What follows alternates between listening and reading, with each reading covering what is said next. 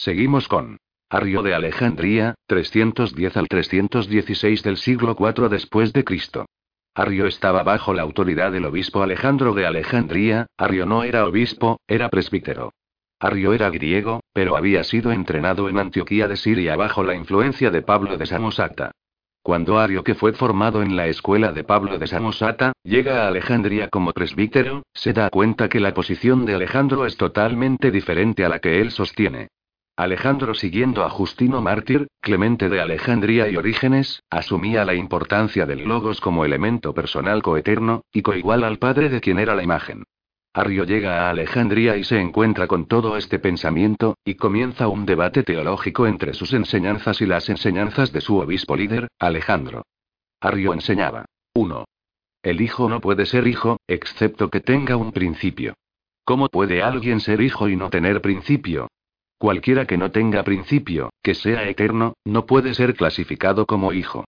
Si es hijo, entonces tiene que tener un principio como hijo, de lo contrario no puede ser hijo. ¿Entienden? 2. Si el hijo siempre fue hijo, ¿cómo pudo tener padre? 3. Si el padre siempre ha sido padre, y el hijo siempre ha sido hijo, entonces no hay ni padre ni hijo, lo que hay es hermanos. Arrio de Alejandría seguía diciendo. ¿Cómo el padre creó al hijo? El Padre lo creó de la nada, antes de su creación el Hijo no existía y por lo tanto teológicamente es incorrecto decir, Dios es eternamente Padre. Solamente Dios es Padre, al momento cuando produce al Hijo, cuando lo crea. La idea del Mesías, del Hijo, siempre estuvo en Dios como una idea potencial, como una palabra, como una razón. Pero esa idea que siempre estuvo en Dios como palabra, como razón, como plan, es diferente al Hijo que fue creado después. ¿Qué es lo que Arrio trata de enseñar? Que hay una relación entre la palabra y el Hijo, y que dicha relación consiste en no confundir que la palabra, como una idea, razón o como un plan de Dios, siempre ha existido con Él en la eternidad, pero el Hijo es una creación diferente que responde a esa idea, a ese plan, a ese propósito, que estuvo siempre en el corazón y en la mente de Dios desde la eternidad.